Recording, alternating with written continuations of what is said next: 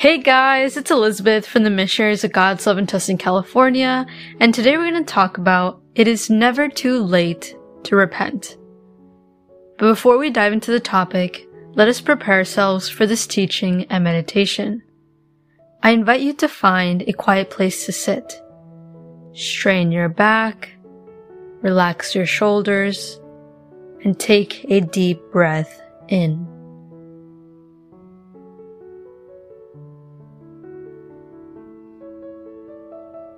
Invite the Holy Spirit to come to you. Lord, I want to fall in love with you more and more every day in my life. Please guide me on how I can love you more. Guide me on how I can be more obedient towards you. Please, may the Holy Spirit guide me throughout my day and my life. There are many people who live a worldly life, and not all worldly lives are bad, but the world promotes a life that is the opposite to the life that God wants us to live. The world tells us to follow trends, society norms, certain ideas, and to seek whatever our heart desires. Many people are like blind sheep following whatever everyone else is doing. I feel like, especially in the United States, children are just being taught at a young age to be egocentric. I mean, kids typically are just egocentric by themselves. But unfortunately, they're just taught to be that way, and they remain like that until they're adults, and sometimes they end up at a wrong path. Many of us have followed the attractions of the world. I mean, who hasn't? A lot of the pleasures and activities of the world just seem so normal. But sadly, the world or the devil frequently steals many children of God. They lead them astray and devour their souls, their happiness, and peace. People fall into sins and it happens little by little. We simply say yes here, there, or oh, we just say this isn't a big deal. And then their lives and souls are gone before they know it. They become chained to materialistic things, pleasures, or accepted sins. But here's the key thing. No matter where you are in your life, whether you have fallen into a sinful life or not. It is never too late to seek for forgiveness. Even if we feel like we are the worst sinners in the world, I tell you, God still wants you. He's actually waiting for you, waiting for you to open your eyes, change your heart, and realize that you're on the wrong path if you are. Yes, asking for forgiveness is difficult, and seeking a completely different lifestyle, a holy and pure one, is definitely challenging. But with the help of God and one's efforts, it's completely possible. All the work that one is willing to go through for God and with God is completely worth it. Let's look at Ezekiel 18 verses 25 to 28. It reads, Yet you say, the way of the Lord is not just. Hear you Israelites, is my way unjust? Is it not your ways that are unjust? If a righteous person turns from the righteousness and commits sin, they will die for it. Because of the sin they have committed, they will die.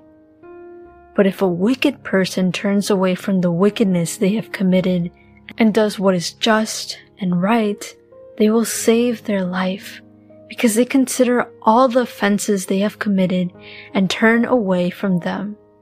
That person will surely live and they will not die. Okay, so let's break this down. It first starts off saying that many of us say that God's way is not just, And this is true. I've heard people say that God's just not fair. Like, why does he allow bad things to happen to good people? And why does it seem like bad people have a better life? And why this and why that? But here, God says, hold on. Is it my way unjust? Or is it your ways that are unjust?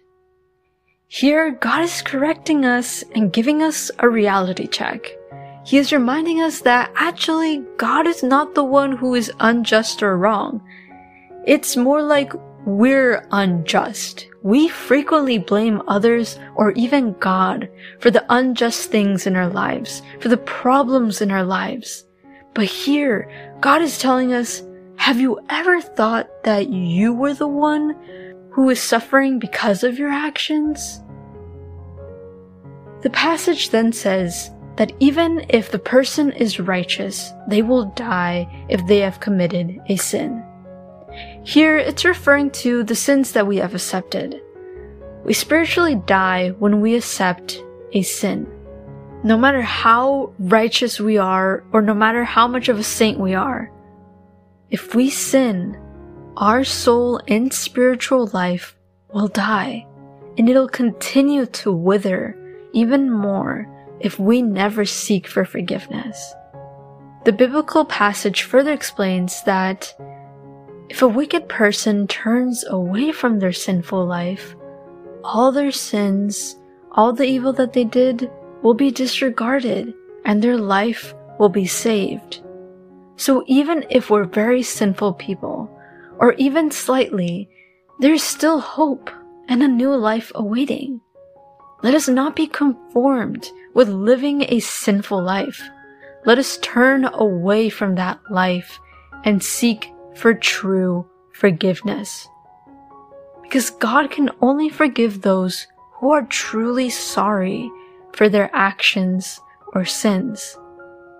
And when we do this, God saves us from that sinful life and offers us a new holy life. And our souls will no longer be dead, but alive. There's so many people in the world who are alive, but are actually spiritually dead. They say that they're alive, but they're truly miserable. They only have worldly purposes and pleasures and materialistic things. But God never promised his children a life like that. He wants his children back. He is offering all of us opportunity to change our sinful ways and to seek for forgiveness. Repent and seek for God's refuge. Turn away from those sins and seek for the light and peace and happiness that God wants to give us. Continue meditating on this topic and where you are in your spiritual life. Am I still in a sinful life? Am I just starting to walk with God? Or do I have years of relationship with God? And lastly, ask yourself, how can I improve spiritually? How can I be better for God? Tell God, Speak to me, O Lord, for your servant is listening.